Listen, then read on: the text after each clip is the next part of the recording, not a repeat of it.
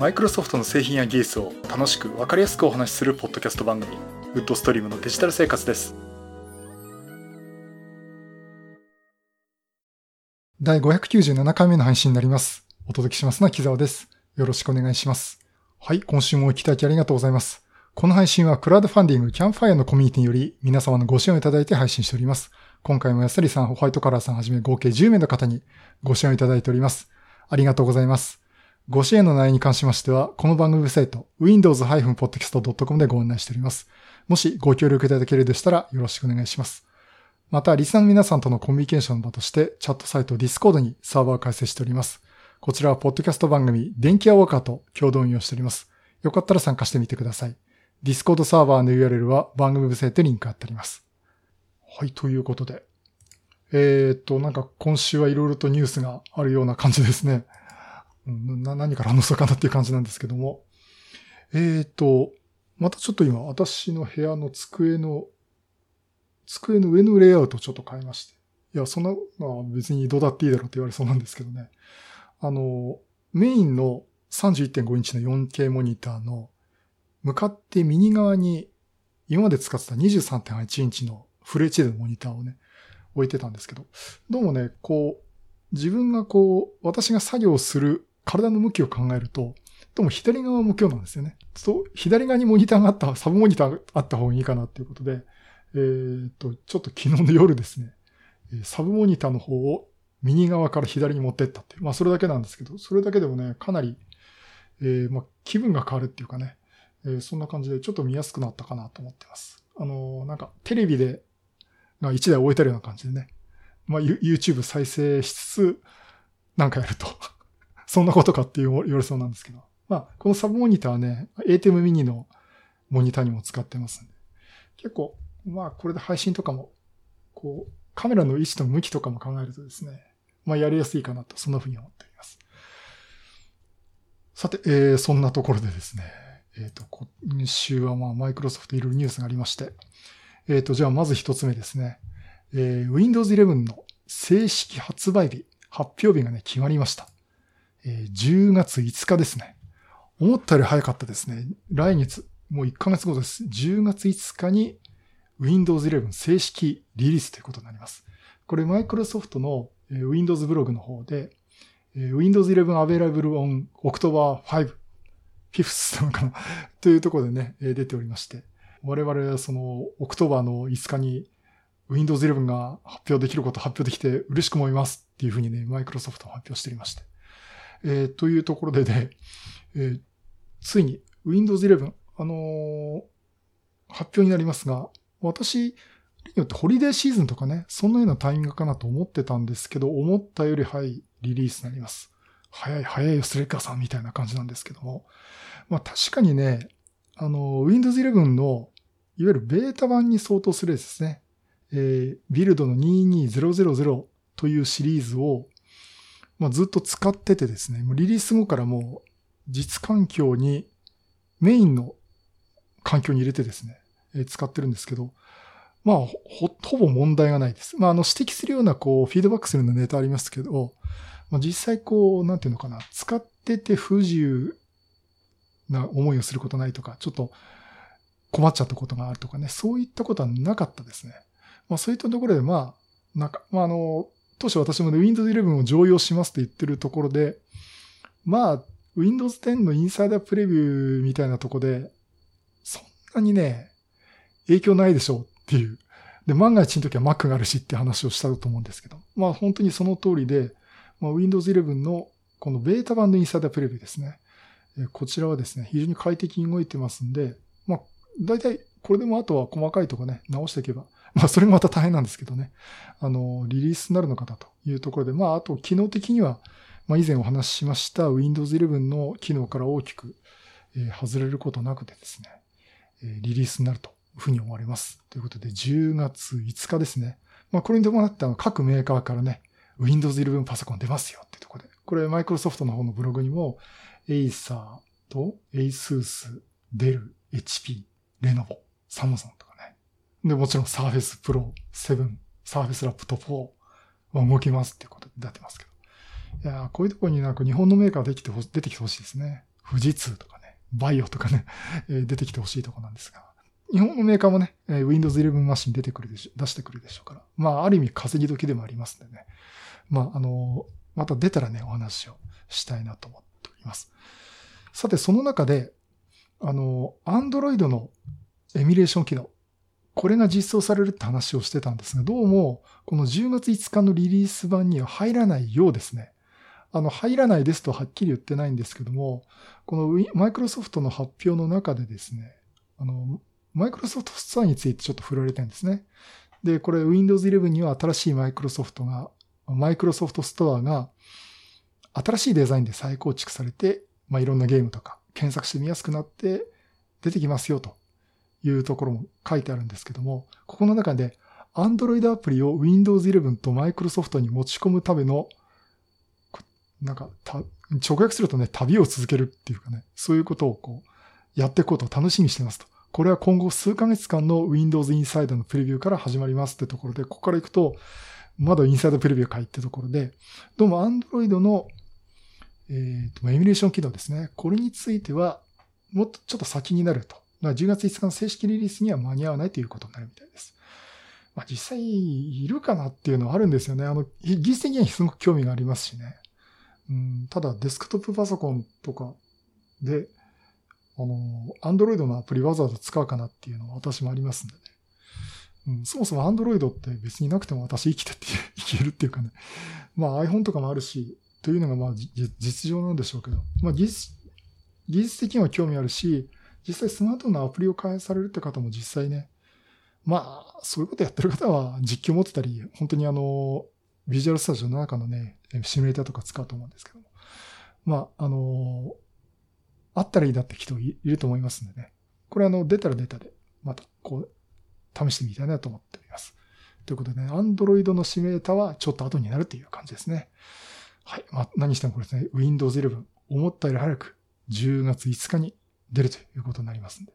あと1ヶ月楽しみにしたいと思います。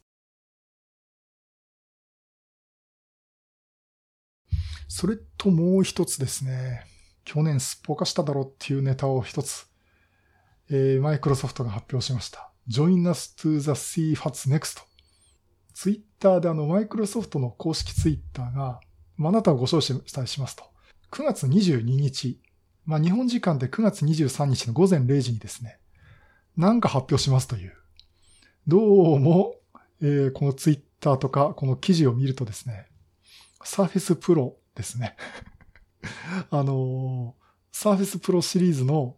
発表があると思います。要は Surface Pro のこうスタンドを立てた状態とタイプカバーの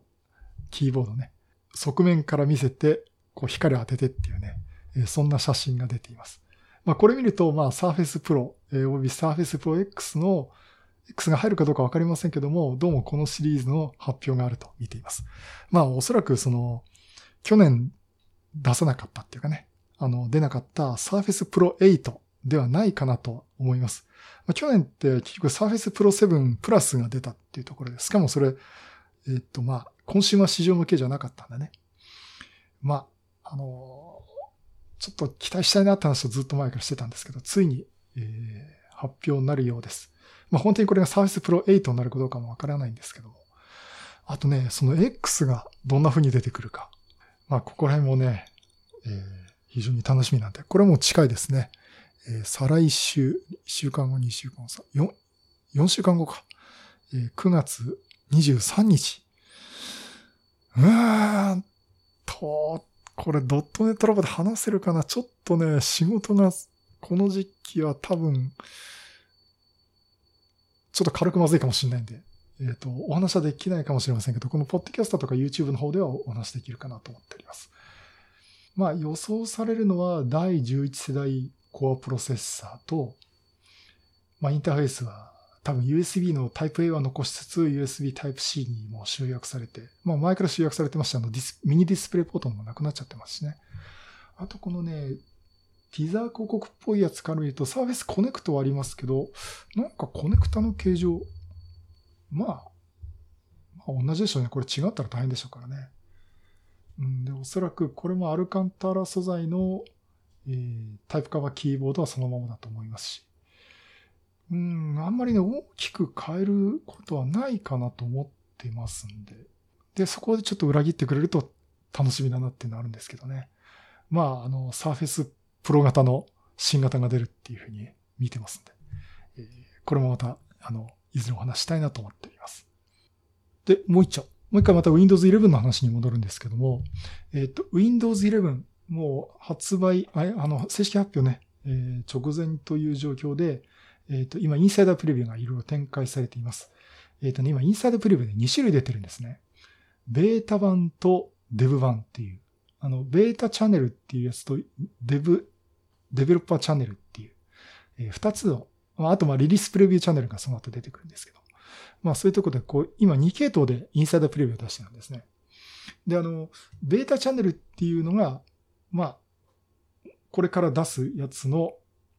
前段階のものですということ、まあ、機能的にも、これから出る Windows 11、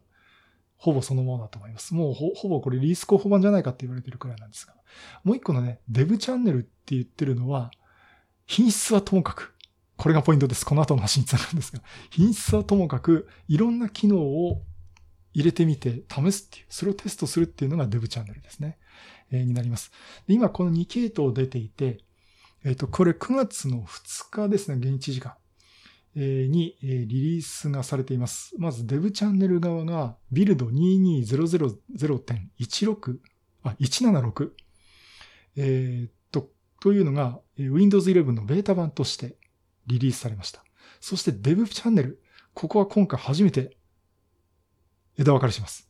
今までビルド22000.168だったんですね。これデブチャンネル、ベータチャンネルも168だったんですが、ここから一気にビルド22449.1000というのが、えー、リリースされます、えー。ということでね、一気にビルド番号飛んでましたね。ひそかにこう、もう開発してたっていう。まあ分かってたことですけどね。えっ、と、そういうのがついにリリースになりました。あのインサイダープレビューのベータチャンネルで参加している方は22000.176。で、インサイダープレビューのデブチャンネルで、で、これ非常に気をつけていただきたいのが、ベータチャンネルはね、まあいいんですよ。で、このデブチャンネルは何があるかわからないんで、ちょっと覚悟をして入れてくださいということになります。確かにそういった記事もね、さっき見かけたんですけど、出てますけどね。あの、本当ここは、ベータチャンネルはまあ、これ実用で使っても問題ないだろうと思って言ってやってたんですけども、デブチャンネルはこれちょっと様子見ないといけないなっていうふうに私は思っています。そもそもあの、ベータチャンネルのね、22000のシリーズって、あの、バージョン番号にね、21H2 とか書いてあったんで、もう完全にこれ、もう出すつもりでっていうかね、大丈夫なつもりでやってるなっていう感じでしたんでね。まあ、それにいろいろ問題があったし、あの、メッセージがおかしいとかいうのもあったんで、みんなでフィードバックをしていってるんで、ほぼ完成に近くなってるんですが、さあ、デブチャンネルどんな風になるかっていうところで、えっ、と、このデブチャンネル側のビルド22449。これはですね、まずあの、代表的に出てる、話されてるのは、SMB コンプレッションっていう機能がつくということで、これまあ、あの、Windows のネットワークのファイル共有とかでの、まあ、プロトコルの一つなんですが、えここのね、圧縮機能がつきますっていうところでですね、面白いですね、これ。データを一回転送してみて、ちゃんと圧縮されてるようだったら、つまり圧縮されるべきデータだったら、その後は圧縮して送りますっていう。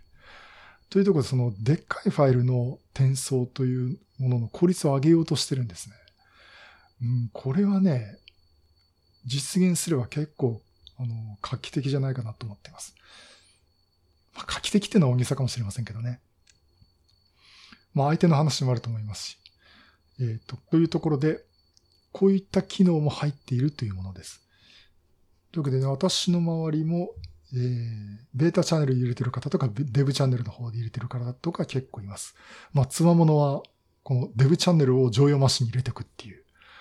実は私もその中の一人だったんですが、この後話しますけどね。まあ、そんな状況ですね。で、一つあの、早速問題があって、えー、この両方のインサイダープレビュー、いきなりですね、スタートメニューが表示されないっていう 不具合が出ました。あの、インサイダープレビューアップデートしたら、スタートメニューが表示されなくなったっていう。これはどういうこっちゃいっていうものが出てまして、これ実際昨日かな。昨日の朝ね、もうみんなもう大騒ぎでしたよ。あの、私の周りのフェイスブックのお友達の皆さんね。あの、で、結局、これ不具合なんですけど、あの、マイクロソフトの方のブログで大急ぎでですね、えっと、とりあえずレジストリデータをなんとか立ち上げてもらって、まあ、インスタプレビューやるやつですから、レジストリデータ立ち上げるなんて大したことないんですけど、その中のレジストリのこれを書き換えて再起動してくださいと。それで一回治りますということで、まあ、これで治りましたんでっていうところでね。まあ、あの、インサイドプレビュー参加している方は、いや、まあ、こういうことはあるでしょうと。うん。まあ、さすがに自分じゃこれ解決できなかったんで困っちゃったけどねっていうところはあったんですけど、あの、とにかくこれが出た時ね、フィードバックハブも立ち上げられなかったっていう状況でしたんで、うん、困ったなっていう状況にね、昨日の午前中大騒ぎになってまして。で、まあ、マイクロソフトの方から解決策を出して、OK ですよということで、じゃあ引き続き行きましょうかっていう話になっています。というところで、この Windows 11もありね、結構楽しいことになってます。まあ、まあやっていこう、私もいろいろやっていこうかなと思ってるんですが、えー、今目の前で私、メインマッシュで動かしてる OS は Windows 10です。あの、Windows 11常用するっていうことで、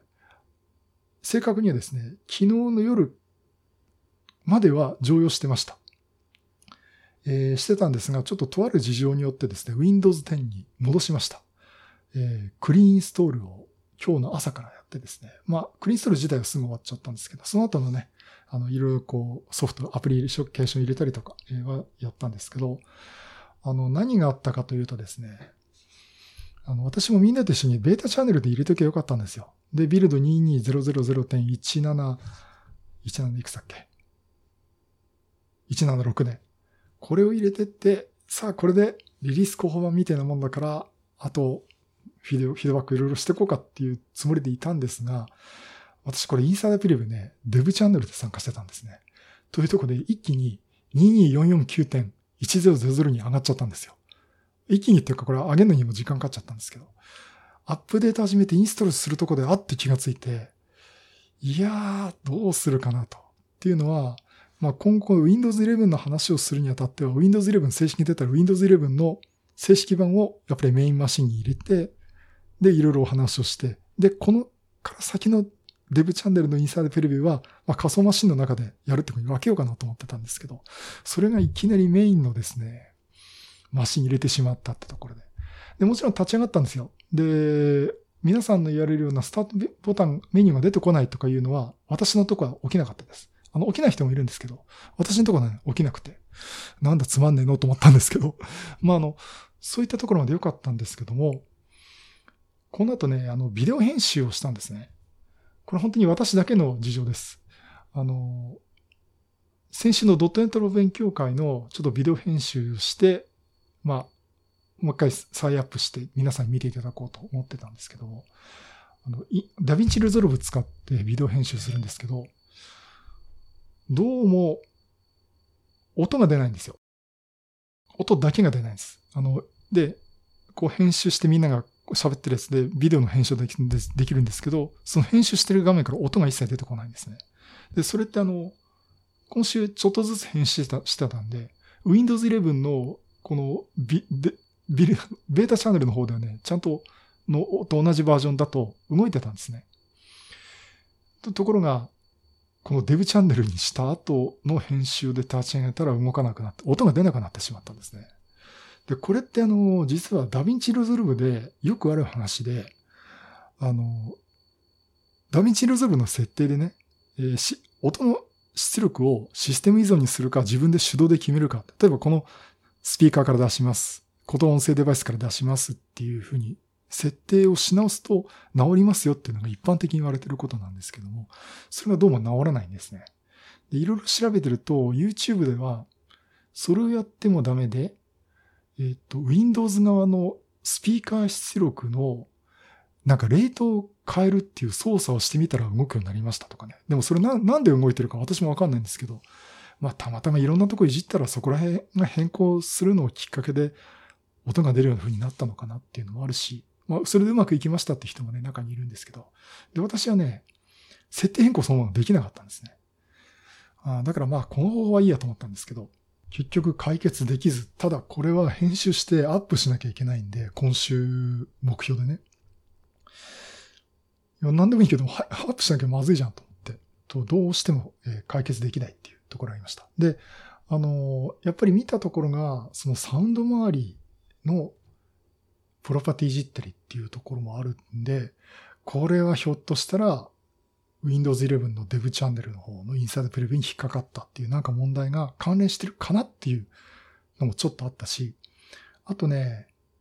ちょっと前にあの、あ、そうだ、条件が重なっちゃったんですね。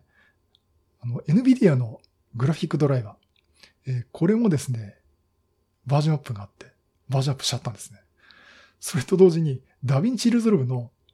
17.3が17.3.1にアップデートになったんですよ。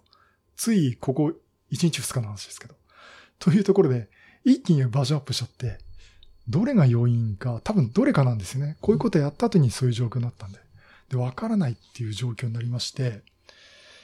えー、っと、まあ、ということで、背に腹は変えらんないっていうところで、まず一番ノーマルな状態にして、動くようなところにして、そこからいろいろ突き詰めていこうと。その前にまずビデオの編集をしようというところで。というところでね、まずバックアップしてですね、クリーンストロール、Windows 10のね、クリーンストローしました。まあ、それで、その後、えっ、と、NVIDIA のグラフィックドライバーは、えっ、と、これ NVIDIA のグラフィックドライバーって2種類あるんですね。ゲーム用のドライバーと、あとスタジオの用のドライバーっていうのがあって、これどっちが違うかとゲーム用って言われてるのが、これまたインサイダープレビュー的なところがあって、あの、結構先の機能をつけていくんだけど、つけてって、で、安定版についてはこのスタジオ版っていうやつを出してるところで、うんまずスタジオ版で安定版で入れるかというところでスタジオ版入れて、で、ダヴィンチリゾルブはもうこれはどんどん上げていかなきゃいけないんで、えっ、ー、と、17.3.1をダウンロードしてインストールしました。で、この状態で今やっと音は出るようになったんで、これから編集をするとこです。というところでね、えっ、ー、と、まあ、Windows 10に一回戻してます。あのー、これ一応誤解ないように言っておきますけど、あ、やっぱり Windows 11ダメじゃんっていうふうには思わないでいただきたいんですね。あの、理由としては、Windows 11のこの Dev チャンネルのものっていうのは、あくまでも品質より機能の評価をするものですんで、品質あって問題があって当たり前なんです。ですから、あの、決してダメではないんですね。それを私の方で無理して使って、さらにその、今まで Windows 11をも Dev チャンネルっていうのは、これせ、で、あの、なんだ、Dev チャンネル、ベータチャンネルね。もう、こう、なんていうのか、正式に本番で使わないでくださいってものを使ってるんで、まあこれは起こるして起こったという感じでね。まあ安定して使いたいなら今正式に出てる Windows 10を使ってくださいということになります。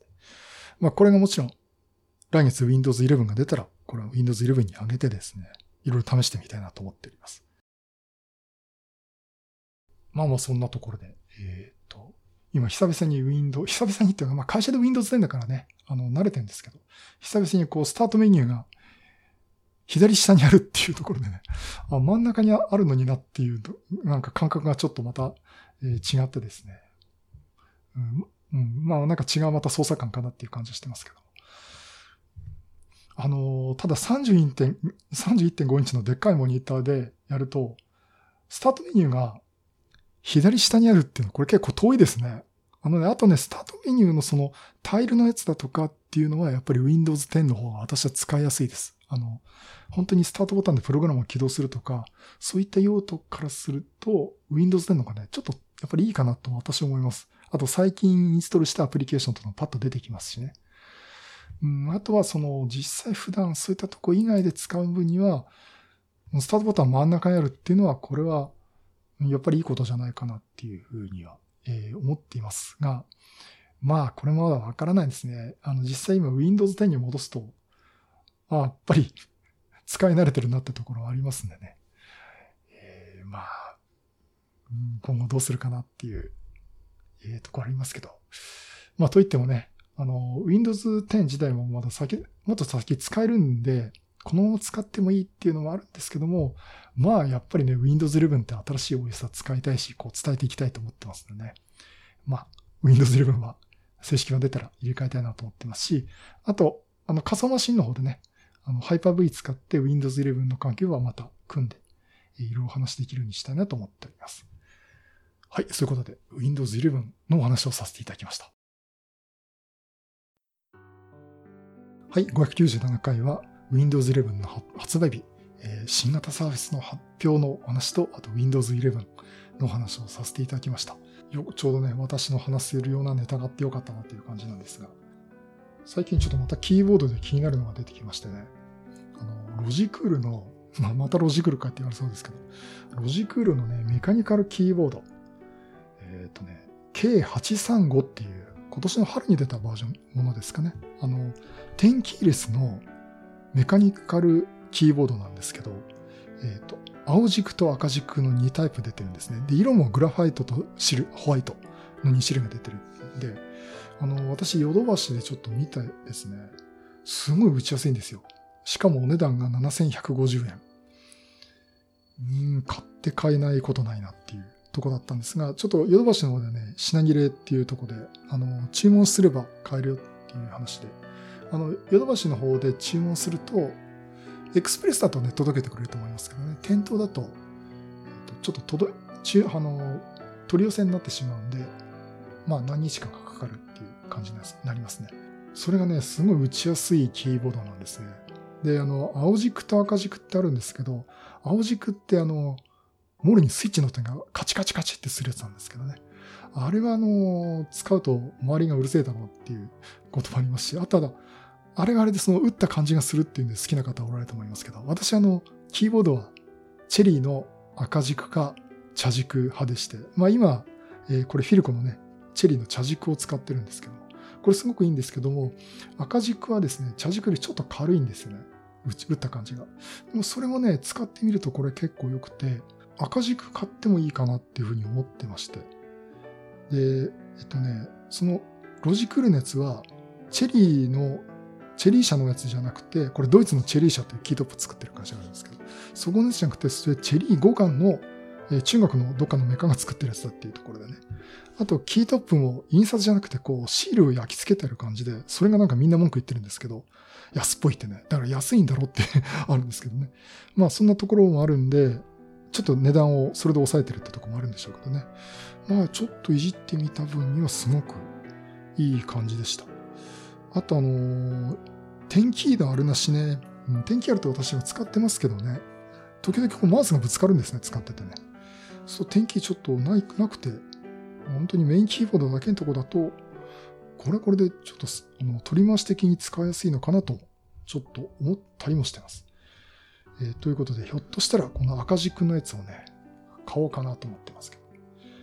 キーボードもそんなに何台もあってもしょうがないっていうところもあるんでね。まあちょっとよく考えてから買いたいなと思っております。はい、そういうことでまたいろんなネタ集めと話したいと思います。またよろしくお願いします。